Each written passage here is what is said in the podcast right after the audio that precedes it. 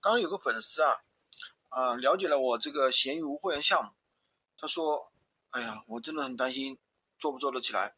他说，因为我那年做淘宝啊，交了三千五百块钱，然后呢，啥都没学到，就是店也没做起来，也没有流量，最后呢就凉凉了，就是三千五百块钱打水漂了。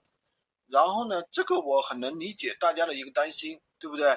那么不知道闲鱼和这个我们传统电商的一个区别，其实闲鱼它根本不是一个电商，严格来说它不是一个电商，因为电商平台的话，你都有要有正规的宝贝详情的描述，一个页面的描述，对不对？但是闲鱼的话，它更像一个朋友圈卖货，写的都是个体商家的一个个人卖家的一个心得，因为它本身就是闲置物品啊，个人个人卖家呀。它的定位是这样的，当然需要一定的运营技术啊。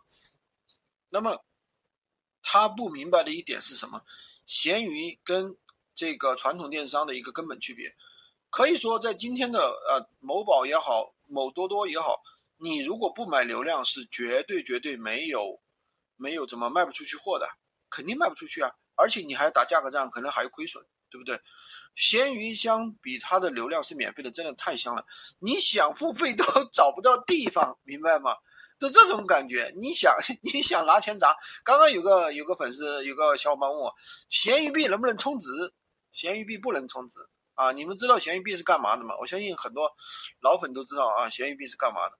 所以说，呃，怎么说呢？不要你，并不代表你什么做跨境电商做不起来呀，做。做什么啊？淘宝、天猫亏了呀？啊，做闲鱼也做不起来，这个不存在的，这个没有必然联系。你如果说做过淘宝、天猫来做这个闲鱼，那真的是太简单了。